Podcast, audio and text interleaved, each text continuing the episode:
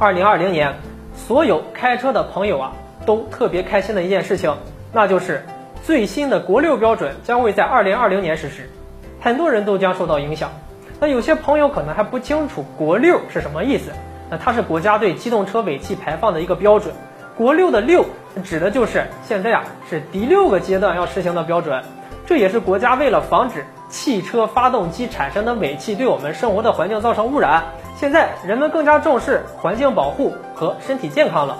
这次国六的实施将分为两个阶段，第一个阶段是从今年的七月一日起，不管你是销售的那还是注册登记的汽车，都得符合国六标准。那第二个阶段则是从二零二三年的七月一日起，要求所有的销售的和注册登记的汽车都要符合国六标准。那相信啊，为了达成这个目标，各地政府啊都会出台各类的这个措施。督促这一进程的落实，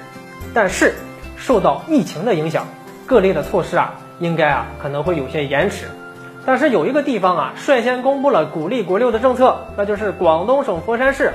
它今年呢就发布了关于印发佛山市促进汽车市场消费升级若干措施试行的通知，鼓励当地国六标准排量的汽车销售，并给予资金的补助。按照通知，如果是佛山号牌车主。旧车售卖发票或者汽车报废注销证明购买新车，那么每辆车就给你补助三千元。如同一消费者一次性购买大中重型客运货载汽车，那车辆单价不少于五十万的，那达到五台以上的话，那么每辆车的补助啊就可以达到五千元。如果消费者购买新车，那么补助金额为两千元。那该政策啊是从今年的三月一日起开始实行的，一年内都有效。